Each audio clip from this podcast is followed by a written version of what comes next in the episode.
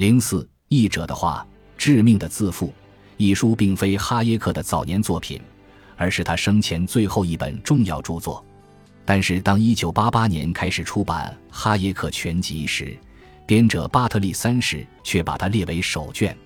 因此，最初读到它时，读者心中也许不免会有些不解：一本新作乍一面世，就以全集第一卷的面目出现，总让人觉得有点不合常规。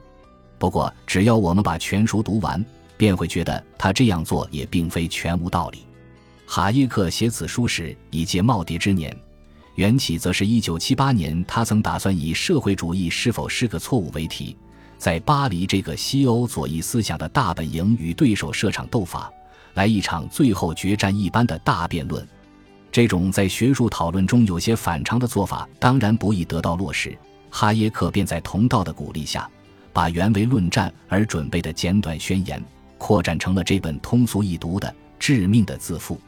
由这一成书背景所决定。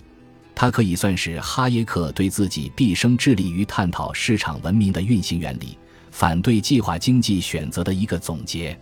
因而把它作为哈耶克全集的一个长篇序言来看待，倒是十分恰当的。